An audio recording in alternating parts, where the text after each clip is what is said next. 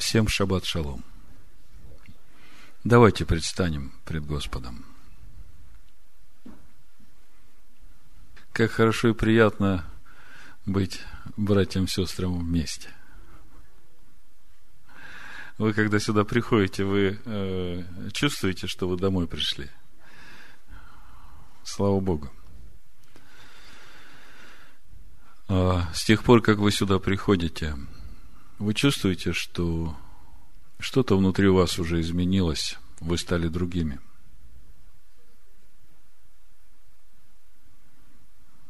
А как вы можете сформулировать вот э, тот э, процесс, как это происходит в человеке? Каким образом это происходит? За счет чего это происходит? Ну, скажи, Лена.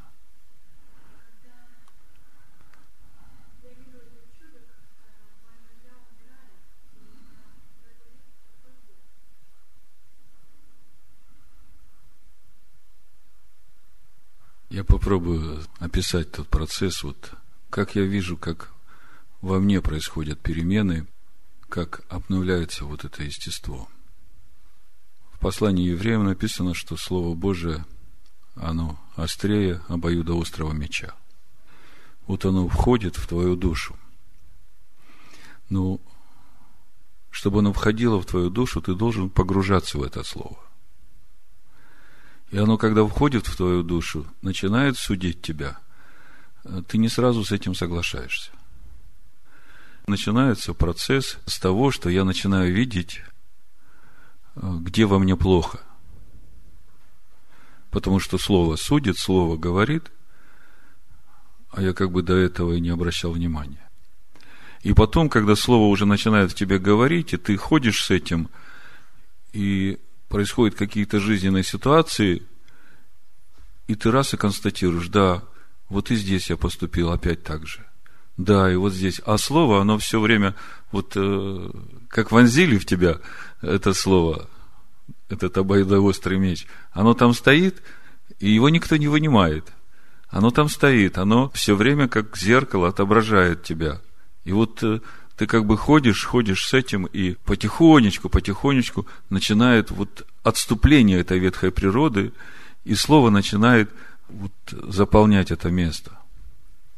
И, безусловно, если мы не бодрствуем, то очень легко потерять это завоеванное.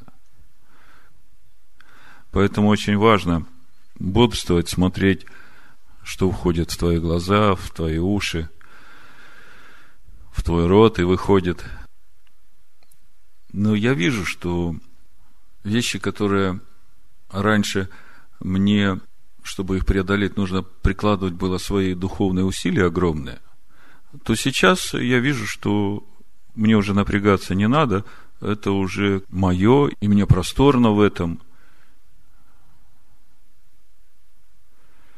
Но опять же говорю, надо все время бодрствовать.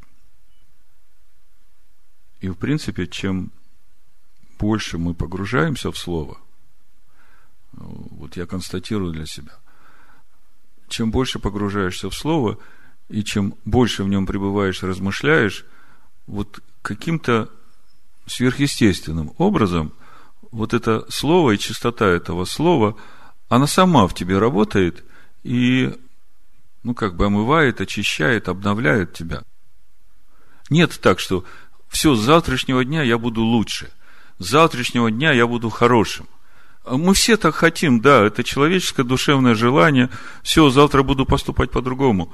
А наступает завтра, и опять какая-то немощь, какая-то тяжесть, какое-то давление, какое-то раздражение, какое-то неудобство, и это вот все от ущемленного моего эго, и то же самое повторяется. А вот когда ты пребываешь в Слове, размышляешь в нем, и чем больше ты в нем пребываешь и размышляешь, тем э, это больше и больше и больше запечатлевается в твоей душе.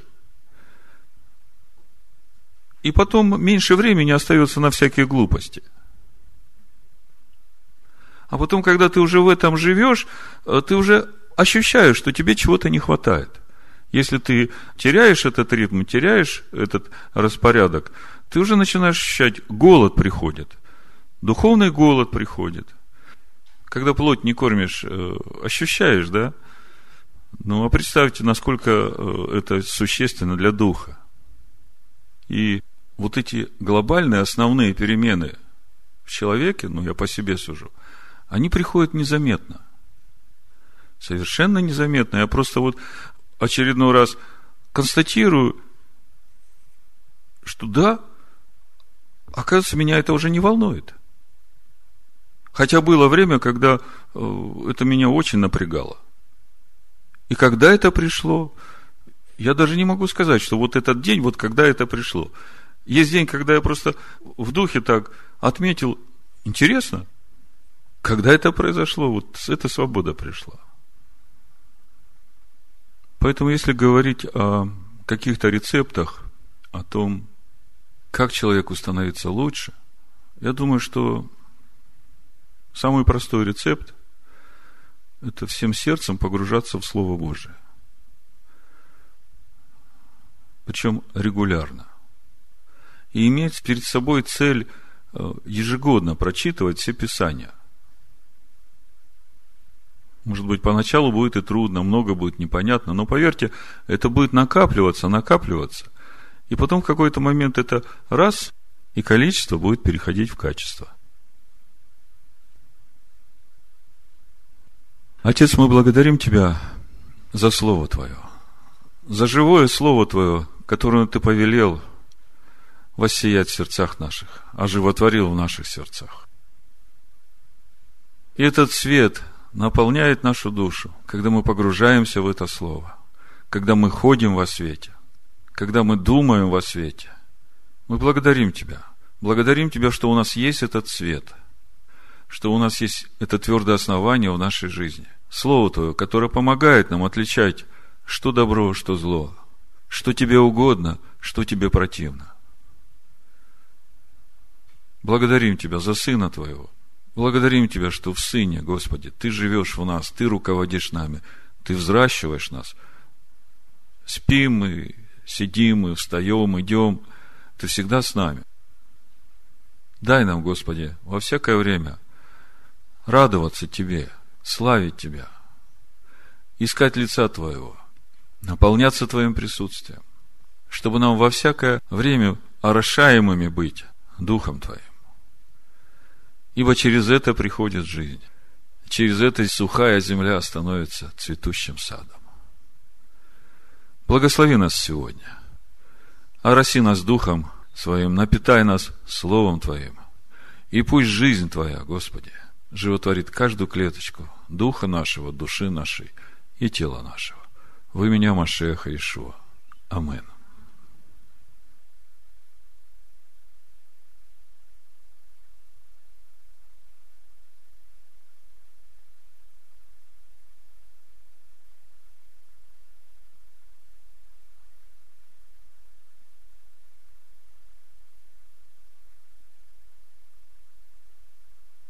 Итак, у нас сегодня недельная глава Мацара. В прошлой недельной главе мы уже немножко разбирали эту тему. Там говорится о признаках этой болезни. И мы говорили там, что Мацара переводить как прокаженный, это не совсем точно. Э, название болезни цараат – это проказа. Это болезнь духовного рода, которая свидетельствует о болезни души человека. Вот как пишут Рамбам, заболевание это было сверхъестественным и служило знаком и чудом в народе Израиля, чтобы предостеречь их от злословия. И главы Тазрия и Мацара, они подробно рассказывают о различных видах проказы, которые могли поразить человека, одежду, дом в наказание за грех злословия. И, в общем-то, это наказание, оно, как мы видим в Торе, оно поэтапно, хотя в Торе изложено не в прямой последовательности, но мудрецы говорят, что можно увидеть эту этапность наказания болезнью цараат. Сначала изменялись стены дома.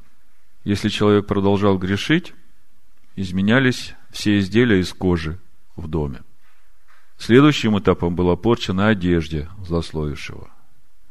Если этого оказывалось недостаточно, проказа поражала само его тело, и он был обречен на уединение, так что больше не вел нечестивых бесед. Вот эта последовательность несчастья должна была убедить человека, что все это не случайно, что Всевышний дает ему знаки, предостерегает, чтобы уберечь от греха. И вот здесь, э, в том, как человек воспринимает эти знаки, можно видеть разницу между общечеловеческим мышлением и иудейским мировоззрением. То есть общечеловеческое восприятие, э, человек начинает искать естественное объяснение происходящему. Согласно иудейскому взгляду на мир, не только сверхъестественная проказа является проявлением десницы Божией, но и вообще все, что происходит в мире, даже самые обыденные вещи, все подчиняется Божьему проведению. Мудрецы говорят, что Мацура стала называться эта глава последние несколько поколений, а до этого она называлась Зод Тигье. Вот так будет. Прямо по первым словам недельной главы Мацара. Зод Тигье, Тара, Амацара. Вот так будет учение о прокаженном. Как я говорил уже, Мацара переводить как прокаженный не совсем правильно. Мацара состоит из двух слов. Мыцор – вносить, и ра – злое. И по сути, речь идет об отдалении от общества такого человека, который вносит злое. И вы знаете, если смотреть духовно на этот принцип Мацара, то уже тем, что человек вносит злое в общество – он уже этим сам себя отделяет от этого общества. Вот вдумайтесь в процесс. Человек живет в каком-то обществе, допустим, в общине. Он начинает что-то плохое говорить об общине. И этим плохим он сам себя отделяет от этой общины. В нашей недельной главе мы видим, что за злословие человек наказывается, его удаляют за все три стана – для того, чтобы там, в уединении, возможно, к нему могло прийти раскаяние. И в конечном итоге, казалось бы, такие отрицательные события в жизни человека дают толчок для того, чтобы ему подняться на более высокий духовный уровень. То есть человек раскаивается в содеянном, и он же не просто раскаивается, он через это начинает меняться – и когда вот в этот процесс раскаяния в нем начинается, у него это поражение на коже, вы помните, как выглядит царат, это белые такие язвы, омертвелые клетки тела, они начинают темнеть, то есть к ним начинают снова приступать кровеносные сосуды. И они уже не такие белые, они начинают темнеть, и когда священник видит, что этот процесс начался, он уже объявляет его чистым. И вот мы сегодня подробно остановимся на этом процессе вхождения снова этого исцеленного человека в общество Господне. Обращает на себя внимание вот эта процедура восстановления человека, исцелившегося от проказы в статусе члена общества, скажем так, Господня. Обращает на себя вот эта процедура своей сложностью. Очень много этапов, процессов. И когда читаешь, думаешь, а что за этим всем стоит? Ведь это же не случайно. Столько внимания в Торе уделяется процессу очищения человека, который, в общем-то, считался мертвым, чтобы восстановить его в статусе члена общества Господня. И мы сегодня остановимся на этом уставе, посмотрим, что за всем этим стоит.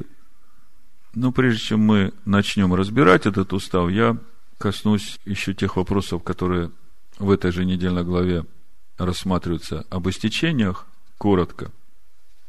Ну, чтобы наш обзор сегодняшний был более-менее полным. Мы много говорили уже в предыдущие разборы о чистоте и нечистоте. И вот что касается истечений, я просто несколько мыслей, это 15 глава книги Левит. Здесь разбираются естественные и болезненные истечения из человека. Значит, у мужчины естественное истечение полюции и неестественные – это когда семенная жидкость э, течет непроизвольно. И у женщины, когда у нее месячные, это естественное истечение. И неестественно, когда идет постоянное кровотечение. Здесь описывается о том, что одежда, место, где садится человек, у которого истечение, все это становится нечистым, и всякий, кто прикасается к этому, становится нечистым. И мы об этом уже много говорили. Человек, который уже сам является скиней Бога, человек, в котором живет Дух Божий, который является источником,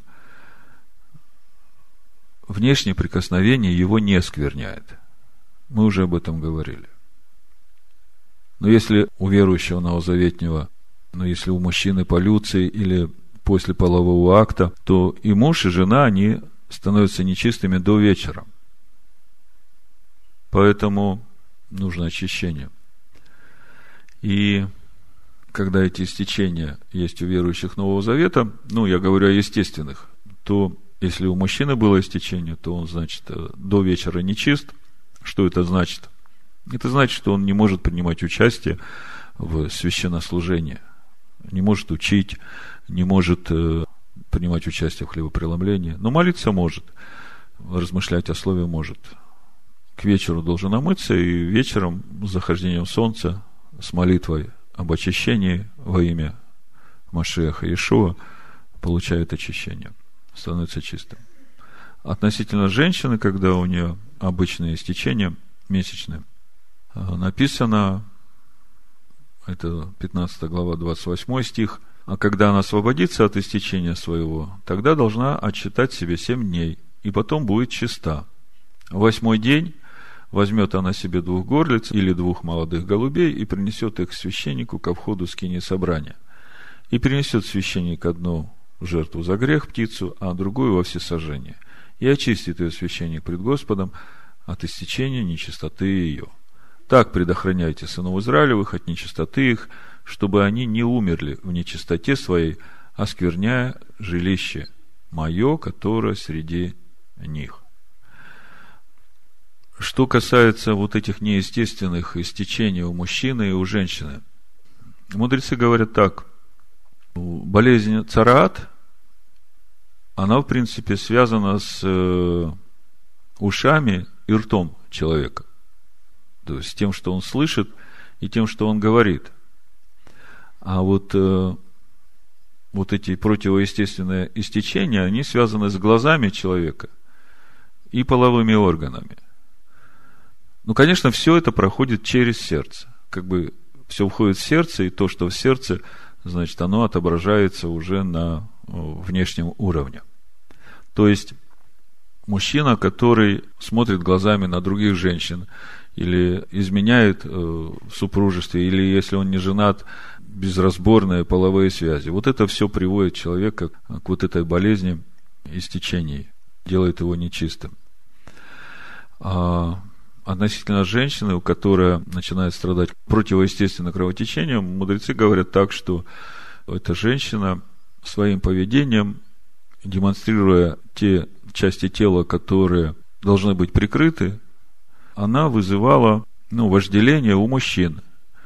И вот через это к ней приходит такое наказание. То есть э, женщина должна выглядеть скромно, она не должна своим внешним видом соблазнять, скажем так, э, глаза мужчины, чтобы у того после этого там начинают какие-то мысли блудные приходить.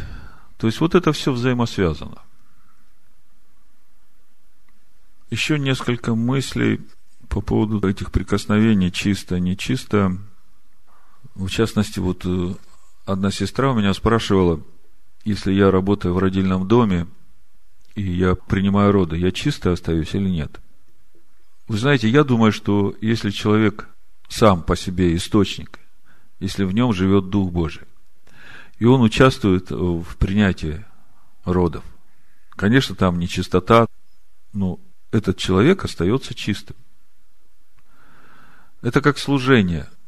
Это же святое дело принять рождение ребенка, принять ребенка на свои руки, да? Поэтому я думаю, что такой человек однозначно остается чистым. Главное, чтобы присутствие Божие в нем всегда было. Ну вот, это то, что касается истечений. А теперь давайте мы вернемся в 14 главу нашей недельной главы. 14 глава Левит. И посмотрим на учение о возвращении прокаженного в общество Господне. Первый стих так и звучит. Зод тигия тара амацора. Вот такое учение Тара о прокаженном, о возвращении человека, удаленного из общества Господня. Значит, прежде чем мы начнем читать эту 14 главу, нам надо осмыслить немножко суть самого наказания, как это есть, чтобы понять, почему так сложно все вот с этим очищением этого прокаженного, пораженного цараатом, возвращением общества Господня этого, отделенного от общества. Проповедь я назвал «Возвращение к жизни». Если более полно, Матвея 7 глава, 14 стих, «Тесные врата и узок путь, ведущий в жизнь». Значит, э, осмыслим суть этого наказания. Числа 12 глава, с первого стиха. Упрекали Мирьям и Аарон Моисея за жену Эфиоплянку, которую он взял. Ибо он взял за себя Эфиоплянку и сказали, одному ли Моисею говорил Господь, не говорил ли он и нам? То есть, мы тоже такие же, как Моисей. Бог и с нами разговаривает.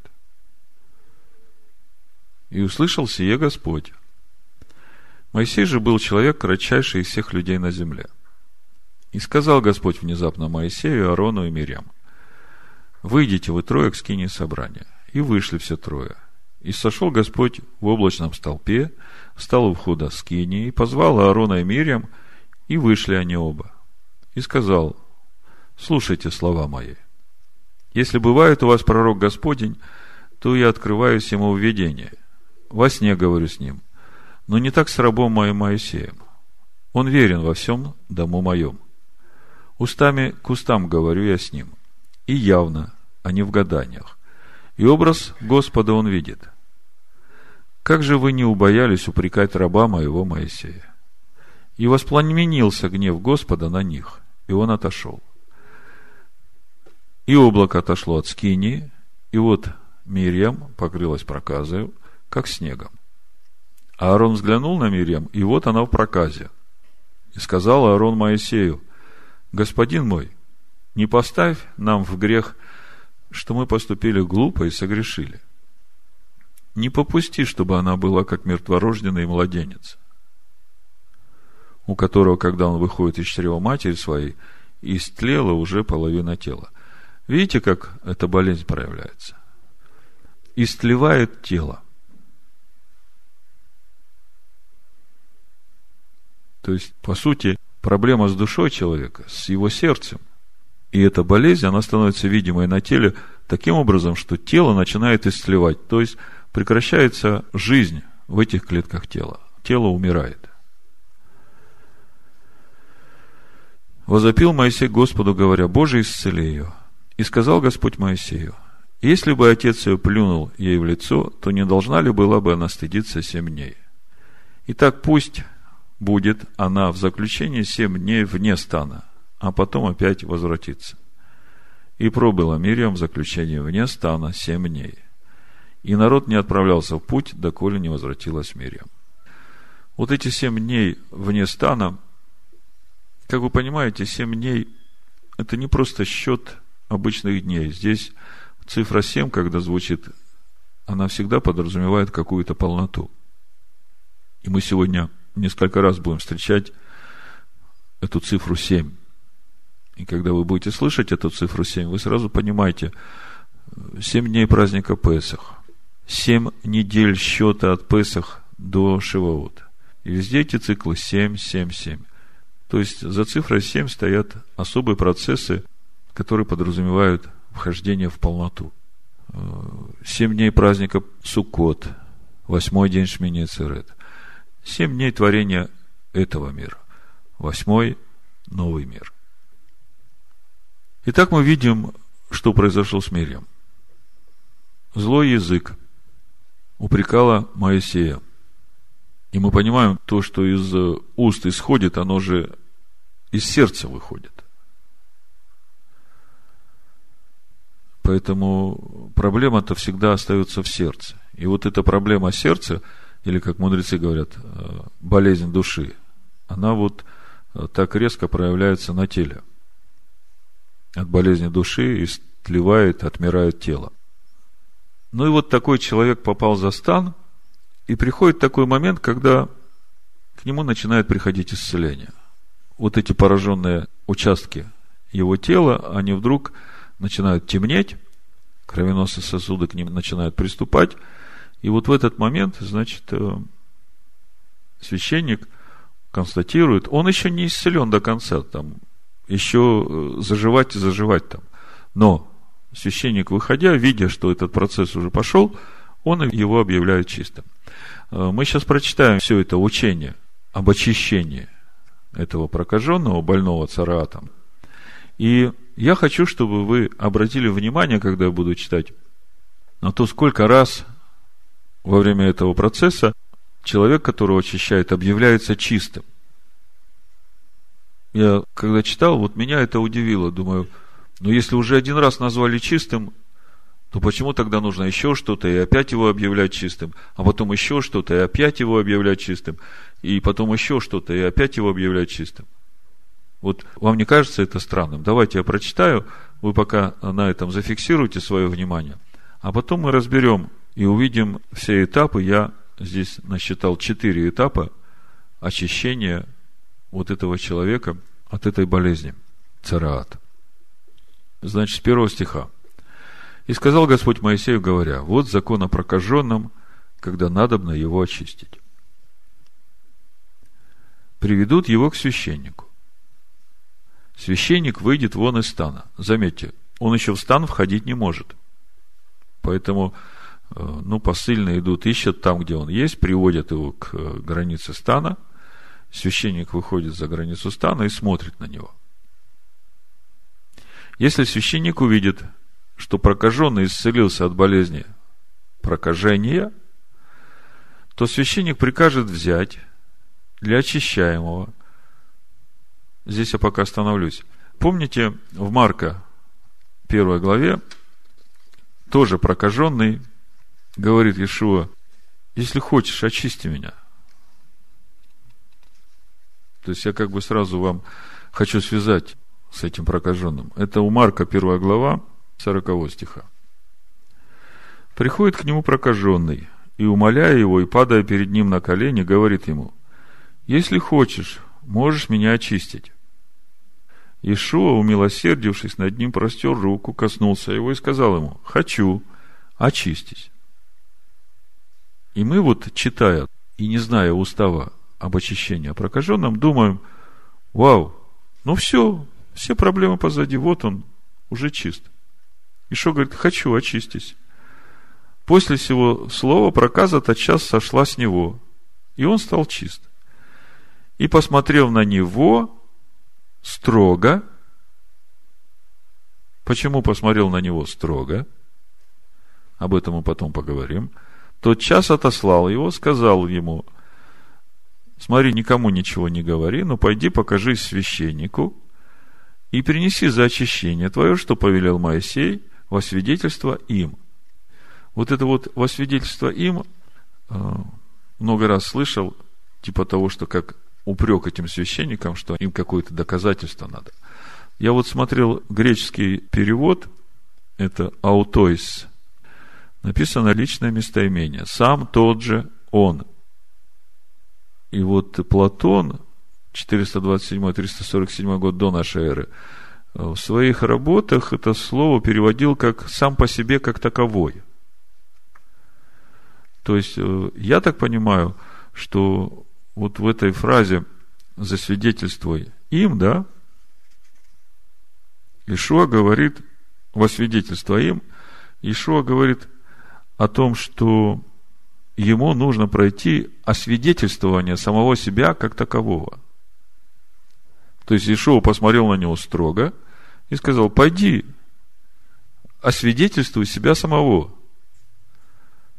Что за этим процессом освидетельствования стоит?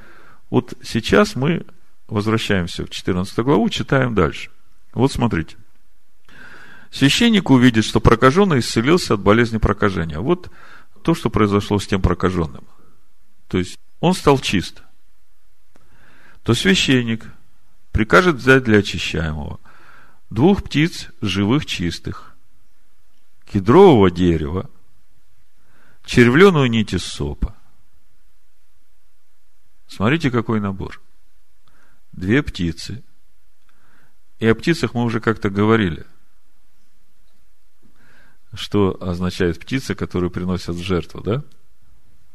Кедровое дерево, червленая нить и соп. Об этом мы тоже говорили. Кедр – это самое высокое дерево на Ливане, символ гордости, славы. А вот этот Эйзов, Иссоп, как у нас написано, это самое низкое такое растение, неприхотливое, символ кротости и смирения. Червленая нить – это прямое указание на Агнца, который умер за наши грехи. Это шерсть, нить из шерсти, которая окрашена кровью. Потом, смотрите, что делается. И прикажет священник заколоть одну птицу над глиняным сосудом, над живой водой. То есть берется глиняный сосуд, наливается туда живая вода. Живая вода. И закалывается над этим сосудом эта птица. Кровь этой птицы смешивается с этой водой. Смотрите, кровь и вода. Вам это о чем-то говорит? Берутся две птицы, и одна приносится в жертву за другую. Потом берут эту живую птицу, кедровое дерево, червленую нить и соп. Это все вместе соединяют и макают в эту воду, в которой кровь и покропит на очищаемого от проказа семь раз, и объявит его чистым и пустит живую птицу в поле. Вы чувствуете, сколько здесь таких ну, базовых понятий, символов, писаний, которые охватывают весь этот процесс. Ну, вы Машеха здесь видите?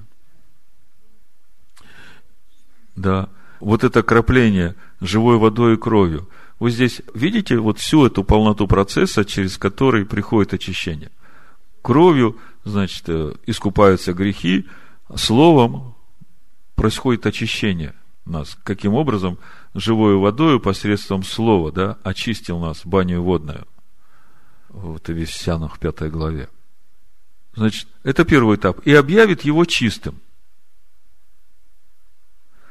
То есть, священник увидел, что он исцеляется от проказы, так же, как Ишуа сказал этому прокаженному. Помните, прокаженный стал чист. Ишуа на него смотрит строго. Почему строго? Я так понимаю, что этим строгим взглядом Ишуа хочет ему сказать, иди и больше не греши. Стань на путь правды, стань на этот узкий путь и живи Божьей жизнью иди к священнику и дай свидетельство. И вот он пришел к священнику, вот что с ним должно начинаться, происходить. Он же был за станом, он приходит к священнику, значит, священник берет эти два голубя, кедр и соп, червленую нить, приносит одного голубя в жертву, кровь стекает в воду, этой водой, смешанной с кровью, окунает эту птицу – и вместе с этой птицей кедр из сопа червленую нить кропит на этого человека. Это все символы, которые говорят о освобождении души этого человека из той смерти, в которой она была. Ее просто выпускают на свободу. Слушайте, что происходит дальше. Очищаемый омоет одежды свои, острижет все волосы свои, омоется водой и будет чист. Послушайте, очищаемый омоет одежды свои. Когда мы читаем об омытии одежд, что вы слышите? Праведность наша, как запачканная одежда. Да? То есть речь идет о том, что он омывает себя от всей этой неправды. Исправляет все, что сделал неправильно, да? Острижет волосы свои. Э, вот это острижение волос будет еще один раз. Здесь же. Это в начале, а еще будет и в конце седьмого дня. Омоется водою. Что значит омыться водою? Омыться словом и будет чист. И смотрите, дальше написано, потом войдет в стан. То есть все это очищение происходило там, на границе стана. Он только вот сейчас входит в стан. Войдет в стан и пробудет семь дней вне шатра своего. Это синодальный перевод. Я смотрел, как написано в Торе. Яво эль махане войдет в стан – Веяшав Ешива. Знакомо вам такое? Михуц ле ахало. Охель, корень. То есть, войдет в стан и будет сидеть снаружи скинии, то есть рядом со скиней. Но скиния, вот этот охель, если посмотреть Левит, первую главу, первый стих – там тоже стоит слово «охель». И возвал Господь к Моисею и сказал ему из скинии собрания. Вот это скиния, здесь тоже охель. Охель маэт, скиния свидетельства. Мудрецы все комментируют это место, что этот человек не может входить в, в свой шатер, в свой дом, там не может приближаться к жене. Но я здесь вижу нечто большее, чем просто не входить в свой дом, там приближаться к своей жене. Написано, что острижет волосы свои, омоется водою, будет чист, войдет в стан, сядет у скинии и будет сидеть Яшев, учиться все семь дней. Девятый стих. В седьмой день снова обреет волосы свои, острижет волосы свои. Голову свою, бороду свою, брови, глаз своих, все волосы свои обреет – опять омоет одежды, омоет тело свое водою, и опять будет чист. Смотрите, уже третий раз. Омытие тела водою, омытие одежд водою, это мы уже понимаем. Так что же вот э, острижут волосы, что это значит? Я понимаю, что это вот э, указание на полное смирение и сокрушение духом своим перед Богом. То есть, когда полностью э, сбриваются волосы, сбривается все, то как бы самоустранение происходит. Вот так я понимаю вот эту процедуру полного стрижения волос. Ну вот, это третий этап. В седьмой день он снова омывает одежду, омывает себя, остригает волосы. И опять мы читаем, и будет чист. И вот десятый стих. В восьмой день возьмет он двух овнов без порока и одну овцу однолетнюю. Вы слышите? Восьмой день. Вам восьмой день тоже уже о чем-то говорит. Вот в этом процессе здесь очень много. Тем более, что это Тара. Это учение об очищении того, кто был за станом. Понимаете? Мы все были отчуждены от общества израильского были мертвы по преступлению. Это я как бы намек даю. Так что в этом э, учении об очищении, находившемся за станом, здесь очень много для нас. Мы видим, что уже третий раз он объявляется чистым. Заметьте, э, первый раз священник его объявил чистым, и покропил его этой очищающей водой с кровью, да? И это нам тоже указывает на нашего первосвященника, да? Потом идут два этапа с первого по седьмой день. В первый день полное сокрушение, исправление, да? Семь дней Ешива у Скинии, у ног Машеха, я бы сказал. И вот восьмой день снова вступает в служение священник. Четвертый этап. Восьмой день возьмет он двух овнов без порока, и одну овцу однолетнюю без порока, и три десятых части эфы пшеничной муки, смешанной с елеем, приношение хлебное, и один лог елея. Священник очищающий поставит очищаемого человека с ними, то есть с этими жертвами, перед Господом у входа скинии собрания – Возьмет священник одного овна, представит его в жертву повинности, и лук елея принесет это, потрясая перед Господом. Заколет овна на том месте, где заколают жертву за грех и всесожжение, на месте святом.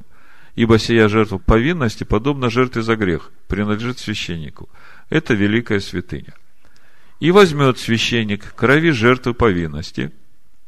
И вот здесь вам вот эта процедура о чем-то будет говорить. Мы ее уже встречали. И возложит священник на край правого уха очищаемого, и на большой палец правой руки его, и на большой палец правой ноги его, вот это крови жертв. Скажите, где мы это видели? Когда священника посвящали на служение. И возьмет священник из лога елея и польет на левую свою ладонь, и омочит священник – правый перст свой в елей, который на левой ладони его, и покропит елеем с перста своего семь раз перед лицом Господа, оставшийся же елей, который на ладони его, возложит священник на край правого уха очищаемого, на большой палец правой руки его, на большой палец правой ноги его, на места, где кровь жертвы повинности. А остальной елей, который на ладони священника, возложит на голову очищаемого – и очистит его священник пред лицом Господа. Вот когда смотрите на вот эту процедуру, скажите мне, в каком статусе восстанавливается этот человек перед Богом?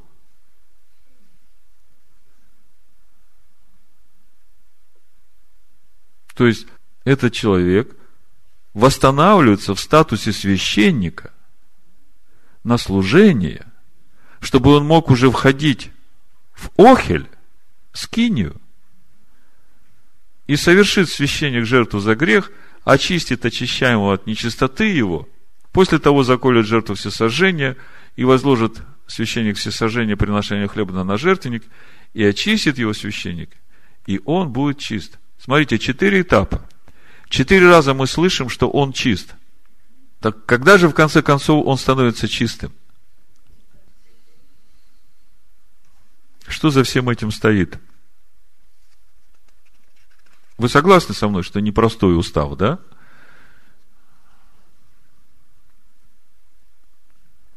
Я пытался разобраться с тем, что за всем этим стоит. И вы знаете, вот в первом этапе, когда происходило очищение его там за станом, когда на теле уже проказа начала исцеляться, я увидел полную аналогию с очищением дома – вот здесь же в Левит 14 главе, 48 по 53 стих описывается, что когда дом был поражен проказой, и потом священник увидел, что проказа ушла, священник этот дом очищает точно так же. Вот послушайте. Если священник придет и увидит, что язва на доме не распространилась после того, как обмазали дом, то священник объявит дом чистым, потому что язва прошла. И чтобы очистить дом, возьмет он две птицы кедрового дерева, червленую нити и соп, и заколет одну птицу над глиняным сосудом, над живой водой. И возьмет кедровое дерево и соп и червленую нить и живую птицу, и омочит их в крови птицы заколотой и в живой воде, и покропит дом семь раз, и очистит дом кровью птицы и живой водою, и живую птицу, и кедровым деревом, и сопом, и червленой нитью. И пустит живую птицу вне города, в поле, и очистит дом – и будет чист. Видите, да? То есть, очищение дома произошло. Это первый этап в очищении человека. Потом мы видим второй этап.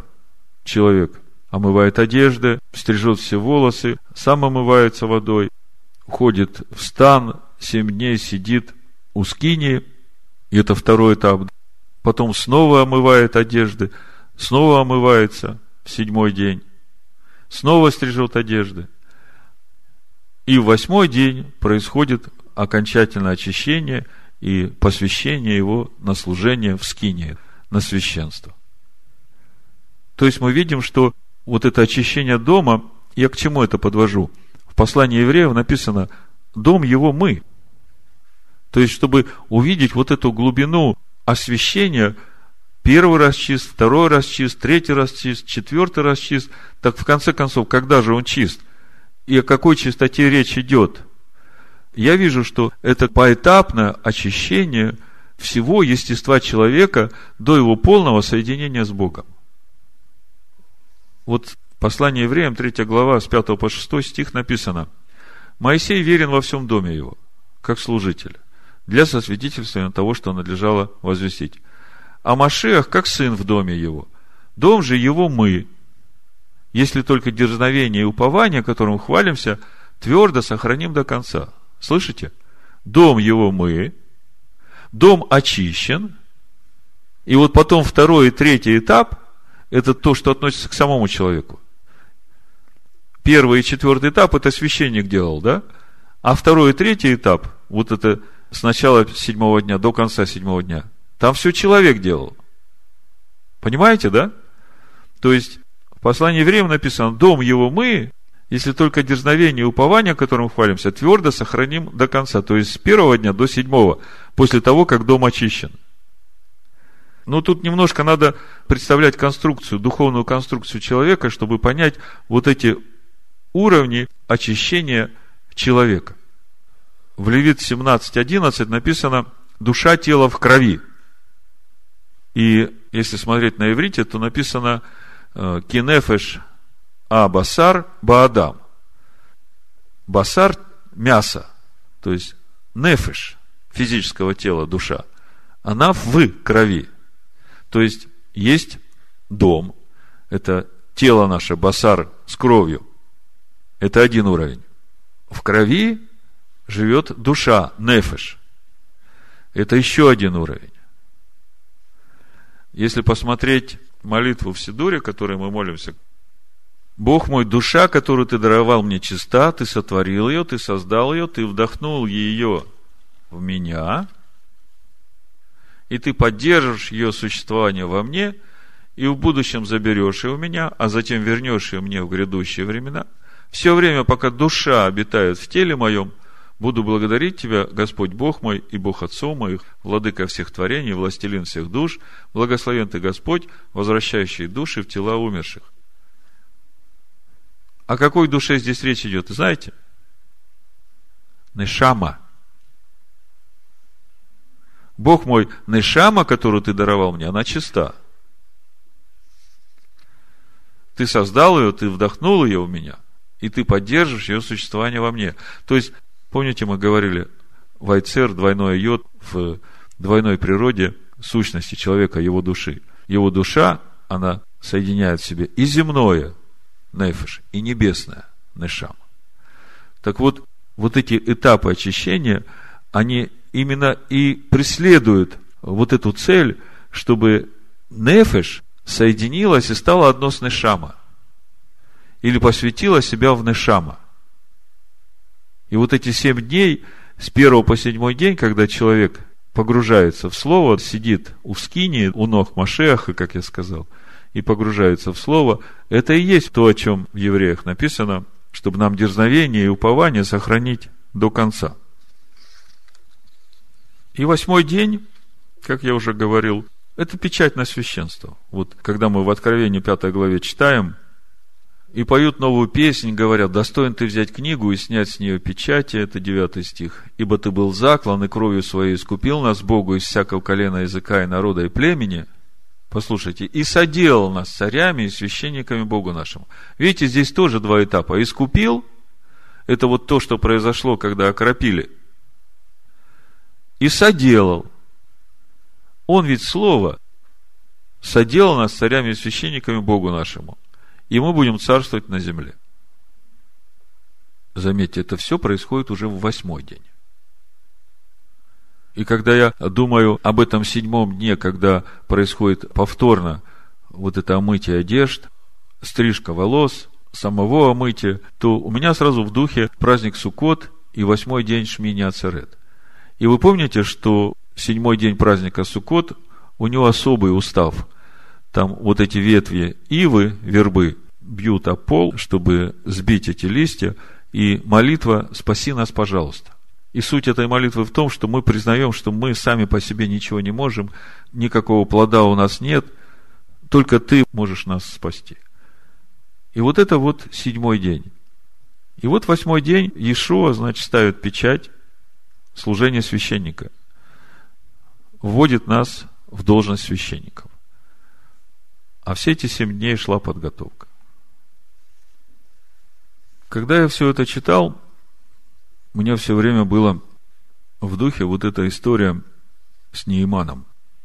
Думаю, тут все так сложно, столько ресурсов задействовано. А почему с Нейманом так было легко? Пришел, семь раз в Иордане окунулся, и все чисто. И думаю, что за всем этим стоит? Сейчас мы об этом поговорим. Э, прежде Лука, 4 глава, с 23 по 30 стих прочитаю.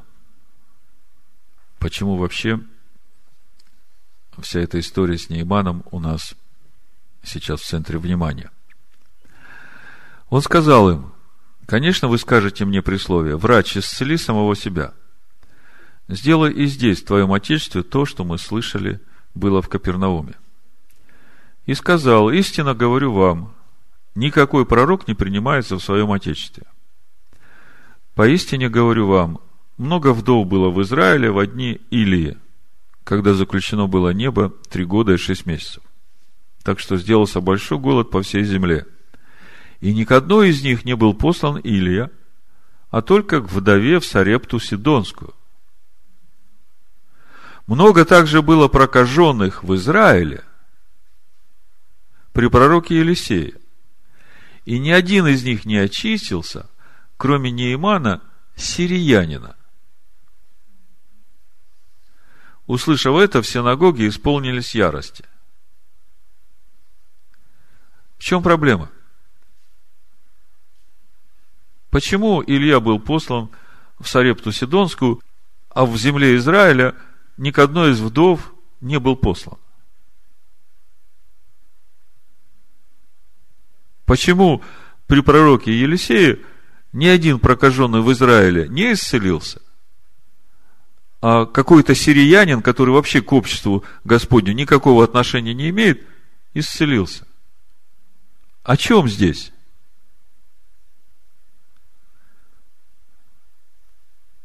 О чем здесь?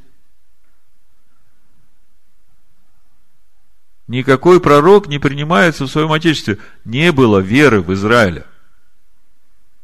В Матвея 13:58 написано, и не совершил там многих чудес по неверию их. Слышите? А вдова из Сарепты Сидонской верила. А вот теперь давайте посмотрим, что произошло с Неиманом, сириянином. Он вообще к обществу Господню никакого отношения не имеет он вообще к уставу очищения прокаженного никакого отношения не имеет. Давайте же посмотрим, что с ним произошло и как произошло. Если мы сейчас увидим, что там произошло, то мы очень много увидим для себя. Там рецепт для уверовавшего из язычников, как войти в жизнь вечную. Значит, четвертая книга царств, пятая глава, с первого стиха буду читать. Неиман, военачальник царя сирийского, был великий человек у господина своего и уважаемый, потому что через него дал Господь победу сириянам. И человек сей был отличный воин, но прокаженный. Так и написано, Мицара. Сирияне однажды пошли отрядами и взяли в плен из земли израильской маленькую девочку – И она служила жене Неймановой. И сказала она госпоже своей, «О, если бы господин мой побывал у пророка, который в Самарии, то он снял бы с него проказу его». И пошел Нейман и передал это господину своему, говоря, так и так говорит девочка, которая из земли израильской. И сказал царь сирийский Нейману, пойди, сходи, а я пошлю письмо к царю израильскому. Он пошел и взял с собой десять талантов серебра и шесть тысяч сиклей золота и десять перемен одежды и принес письмо царю израильскому, в котором было сказано, Вместе с письмом сим вот я посылаю к тебе Неймана, слугу моего, чтобы ты снял с него проказу его. Царь, прочитав письмо, разодрал одежды свои и сказал, разве я Бог, чтобы умершлять и оживлять? Видите, проказа, она в Писаниях связывается со смертью. Разве я Бог, чтобы умершлять и оживлять? Что Он посылает ко мне, чтобы я снял с человека проказу его? Вот теперь знаете, смотрите, что Он ищет предлога враждовать против меня. Когда услышал Елисей, человек Божий, что царь израильский разодрал одежды свои, то послал сказать царю, для чего ты разодрал одежды свои? Пусть он придет ко мне и узнает, что есть пророк в Израиле. То есть в Израиле никто, значит, его за пророка не принимает, потому что ни один прокаженный в Израиле не исцелился.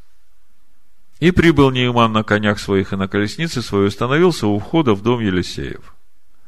И выслал к нему Елисей слугу, сказать, пойди омойся семь раз в Иордане, и обновится тело твое, и будешь чист.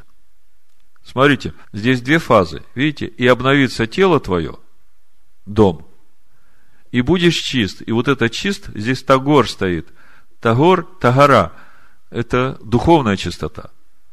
То есть здесь Елисей сразу говорит, что и тело твое обновится, и обретешь духовную чистоту.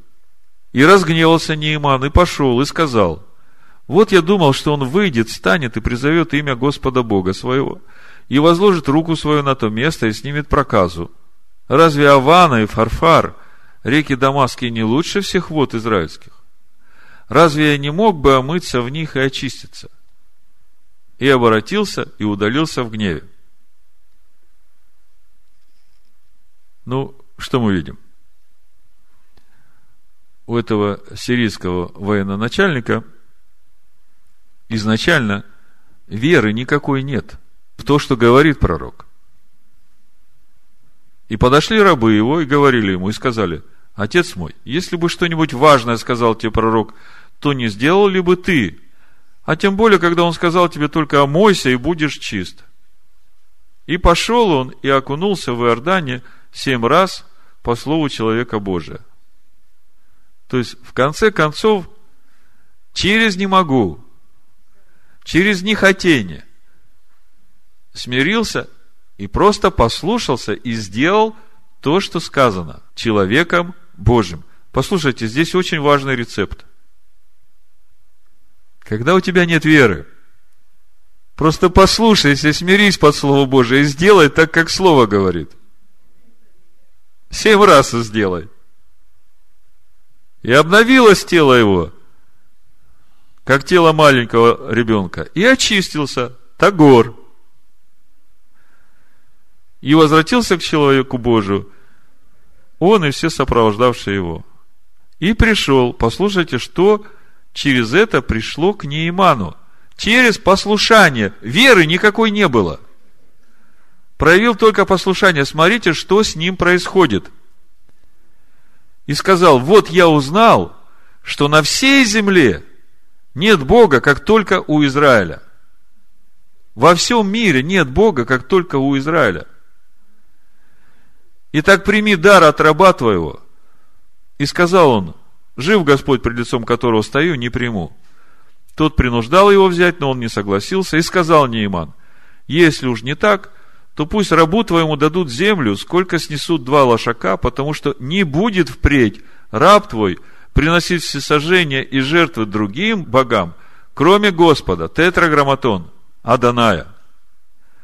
Только вот в чем да простит Аданай раба твоего, когда пойдет господин мой в дом Римона, это Бог сирийский, для поклонения там, и опрется на руку мою, и поклонюсь я в доме Римона, то за мое поклонение в доме Римона да простит Господь раба твоего в случае сем. И сказал ему Елисей, иди с миром. Смотрите, что произошло с сириянином. Проявил послушание Слову, которое сказал человек Божий. Окунулся в Иордане семь раз, и через это пришло исцеление, через это пришла вера в единого Бога, через это обрел человек жизнь вечную. Так вот, когда я читал здесь вот этот абзац возмущения самого Неймана, разве реки Авана и Фарфар Дамаски не лучше всех вод израильских? И я задумался, стоп, стоп, стоп. А чем отличается река Иордан от всех этих других рек? Я же понимаю, что это духовное понятие.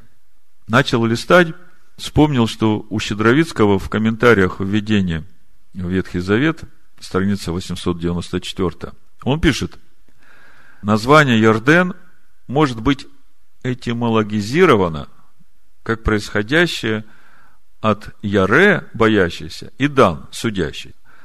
То есть, боящийся суда Божьего. Все мы должны будем пересечь Иордан, то есть пройти страшный суд, прежде чем войдем в высший духовный мир.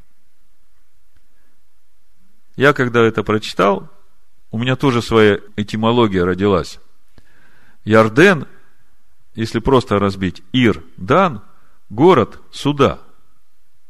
Ир на иврите город, Дан суд. Воды города суда. Это то, куда надо окунуться семь раз живые воды – Слово Божие. Это то слово, которое проникает до разделения души и тела. Судит намерение, помышления сердечное. И вот если ты в эти воды с головой погрузишься семь раз, судя сам себя, то это как раз то, что даст тебе возможность вратами войти Царство Божие. Я когда об этом всем думал, мне вспомнилась книга «Путешествие пилигрима» Джона Баньяна. Помните? Если дословно, эта книга называется, на английском написано The Pilgrim's Progress from this world to that which is to come. То есть, прогресс пилигрима, рост пилигрима из этого мира в мир, который идет. Я немножко посмотрел биографию Джона Баньяна. Опубликовал эту первую часть книги в 1678 году, вторая часть 1684 год. В общем-то, это примерно сто лет после того, как уже началось время реформации с Лютера. Много раз сидел в тюрьме за Слово Божие, за то, как он проповедовал. И вот э, он написал эту книгу путешествие пилигрима из этого мира в тот, который должен прийти, или рост пилигрима. Так вот, читая про эту реку Иордан, я вспомнил, там очень хорошо было описан этот процесс перехода. То есть, как бы уже весь путь человека позади. Я вам не сказку сейчас рассказываю. Я вам рассказываю о четырех этапах очищения прокаженного. Я вам рассказываю о семи погружениях в Ярден – Неймана, что за всем этим стоит. Так вот, послушайте, как они проходили через эту реку, чтобы уже войти в град Божий. Вам предстоит преодолеть еще одно препятствие, и вы войдете в небесный град. Он идет вместе со своим другом, который называется упование. Но это все образы. Мы пойдем с вами, сказали они, но выйти победителем вы сможете только через вашу собственную веру. Вдруг они неожиданно остановились. Дорога, по которой нашли, уходила в реку. Реку широкую, глубокую и бурную. Моста не было. Пилигримы смутились, но юноши объявили им ангелы, что реку нужно обязательно перейти, иначе до ворот никак не добраться. Нет ли какой-либо другой дороги, ведущей в небесный град? Для вас нет иного пути. Лишь двое, Инох и Илий, прошли в небесный град другим путем. Никому более до того часа, как вострубит последний ангел, не будет дана возможность пройти в небесный град иначе, чем через эту бурную реку. Пилигримы и особенно христианин огорчились, услышав это, и стали озираться по сторонам. Не найдя ничего, что могло бы избавить их от переправы через реку, они вновь обратились к ангелам. Река везде одинаково глубока? Нет, ответили те. Глубина воды зависит от вашей веры. Чем сильнее вера, тем мельче река. И наоборот, чем слабее вера, тем она глубже. Мы здесь бессильны помочь вам. Пилигримам ничего другого не оставалось, как войти в воду. Но лишь только христианин вступил в реку, как стал тонуть. В испуге он закричал своему другу, который упование. «Я тону в водах глубоких, и волны накрывают меня с головой». Уповающий ответил ему, «Мужайся, брат, я чувствую дно, и оно твердо». Христианин воскликнул, «Увы, друг мой, ужас смерти овладел мною, и не увижу я страны, где текут молоко и мед». При этих словах беспросветная мгла окружила христианина, и он уже больше ничего не видел перед собой. Лишь изредка произносил он бессвязные слова, выдающие весь ужас и страх его души и сердца навеки остаться здесь и не вступить в небесный град. Прежде совершенные им грехи всплывали в его памяти, терзали его и мучили. Ему казалось, что злые духи стоят рядом, уже готовы унести к себе оскверненную грехом душу его – Уповающий с трудом поддерживал своего товарища над водой. Иногда от слабости он выпускал его из рук, и тогда христианин совсем исчезал под водой. Уповающий всеми силами старался ободрить его. «Брат, я уже вижу врата, и там стоят люди в сверкающих одеждах, готовы принять нас». Но христианин слабым голосом отвечал, «Тебя они одного ожидают, друг мой. Ты всегда уповал на Господа с самого начала, сколько я тебя знаю». Ты тоже уповал на него, утешал его товарищ. Нет, друг, если бы я это делал, он бы пришел теперь спасти меня. Но за грехи мои я попал в эту западню и погибну. Уповающий возразил, это смущение, этот ужас, который объяли тебя, не означают, что Господь тебя оставил. Он хочет испытать тебя, действительно ли ты в своей нужде будешь надеяться на Него, на Него одного.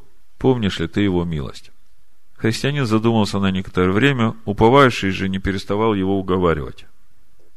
Вдруг христианин громким голосом воскликнул. Вот он, я снова вижу его. И он мне говорит, когда ты пойдешь через воды, я буду с тобой, и реки не накроют тебя. Они оба ободрились, и враг при этих словах отступил. Христианин же почувствовал под ногами дно, и остальная часть реки показалась ему мелководной целыми и невредимыми они вышли на берег. Здесь их уже ждали те два юноши в сверкающих одеждах, которые проводили их до входа в реку. Увидев обоих пилигримов, они приветствовали их словами. Мы служебные духи, посылаемые на служение для тех, которые имеют наследовать спасение. Все четверо направились к вратам. Подойдя к воротам, они увидели надпись золотыми буквами. Блажены те, которые соблюдают заповеди Его, чтобы иметь им право на древо жизни и войти в город воротами. Здесь их спутники приказали им постучать. На стук на городской стене показались несколько человек. Это были великие мужи Божии – Енох, Моисей, Илия и другие, которым ангелы представили пилигримов так. Эти пилигримы вышли из города гибель, возлюбят Царя Небесного. Пилигримы отдали полученное ими в начале путешествия свидетельства, которые были тот час отнесены царю. Царь, прочтя свидетельство, спросил, где эти люди? Они у ворот, был ответ. Тогда царь приказал отворить ворота. Да войдет народ праведный, хранящий истину. Тогда я увидел, что пилигримы вошли в ворота, и там вдруг преобразились и были облечены в одеяния сверкающие, словно золото. Каждому из них вручили арфу для прославления Всевышнего, голову украсили венцом славы. Вдруг разом зазвонили все колокола, и под чудный перезвон послышался голос, обращенный к ним. «Войдите в радость Господа вашего». Радость, охватившая пилигримов, переполнила их сердца, и они присоединились к ангелам, сидящему на престоле, и Агнцу благоволения, чести, славы во веки веков. Начали петь они. Пока ворота были отворены, я заглянул туда и увидел, что в городе светло, словно весь город одно большое солнце. Улицы вымощены золотом, а по ним прохаживаются херувимы и серафимы с пальмовыми ветвями и арфами. Ангелы, которых было большое множество, воспевали «Свят, свят, свят Господь Саваоф». Но тут затворились врата, и мне стало жаль, что не могу их сопровождать далее и пребывать с ними в небесном граде. Размышляя обо всем виденном, это у него все сон. Размышляя обо всем виденном и слышанном, я случайно обернулся назад и увидел невежду, подходящего к реке. Перебраться через нее ему не стоило никакого труда, так как его любезно согласился перевести некий паромщик по имени напрасно уповающий. Невежда поднялся на гору совершенно один, никто его не сопровождал, никто не вышел ему навстречу, никто не приветствовал его. Когда он подошел к воротам и прочел надпись над ними, он стал стучать в дверь. Какая надпись на воротах? Блажены те, которые соблюдают заповеди его, чтобы иметь им право на дерево жизни и войти в город воротами. Прочитал эту надпись, начал стучать в полной уверенности, что ему тот час будет разрешен вход в город. Но голос из-за ворот спросил его, кто ты и что тебе нужно? Я ел и пил в присутствии царя, и он учил на улицах нашего города. Есть ли у тебя свидетельство, которое мы можем показать царю? Он долго искал во всех карманах и за пазухой, ничего не нашел. Разве нет у тебя свидетельства? Пришелец молчал. Пошли должить царю. Но царь не пожелал спуститься сам, а повелел двум ангелам, сопровождавшим христианина и уповающего, выйти к невежде, связать ему руки и ноги и выбросить вон во тьму кромешную. Они его подняли и понесли по воздуху до той самой двери, которую я заметил на склоне горы. Тогда я понял, что в ад ведет дорога не только из города гибели, а в ад можно попасть, уже будучи у врат в небесный град. Тут я проснулся и понял, что это был сон. Тесны врата и узок путь, ведущий в жизнь. Рецепт для уверовавших из язычников от Бога Израилева. Омойся семь раз в Иордане, и обновится тело твое, будешь чист. Вот вкратце об уставе очищения прокаженного. Прокаженный он был мертвым, и через раскаяние к нему начала возвращаться жизнь. К нему выходит священник за стан, окропляет его, объявляет его чистым и дает ему право войти в стан. И этот человек входит в стан, омывает свои одежды, стрижет все свои волосы, сам весь водой омывается. Семь дней сидит у скини, у ног Машеха, изучает Слово Божие. Семь дней – это время полноты. Так же, как Неиман семь раз погружался в воды суда Слова Божьего. Это тоже полнота. И восьмой день ты приносишь эти свои жертвы, свое свидетельство, и священник помазывает тебя на священство. А все это время, когда тебя готовили к этому, Машех покрывал тебя своей жертвой. И когда ты предстанешь перед Богом на этом суде, тогда уже Машех тебя покрывать не будет. Тогда уже тебя будет оправдывать Машех, живущий в тебе. Это и есть твое свидетельство – Помните, как у Исаия в 53 главе написано, 11 стих, «На подвиг души своей он будет смотреть с довольством, через познание его, он, праведник, раб мой оправдает многих, и грехи их на себе понесет. Через познание его он, раб мой, оправдает многих. Каким образом будет происходить это оправдание? Тем, что Он, живущий в тебе, и есть твое оправдание. А Он – это Слово Божье. Поэтому погружайся семь раз с головой в Слово Божие. Пусть это Слово Божие судит тебя. Жажди этого суда Слова Божьего, чтобы тебе принимать этот суд, чтобы тебе освобождаться от себя самого. И через это свидетельство твое будет все тверже и тверже. И тогда через воды Иордана, через страшный суд Божий ты пройдешь посуху. Да будет так во имя Машеха Ишуа. Амин.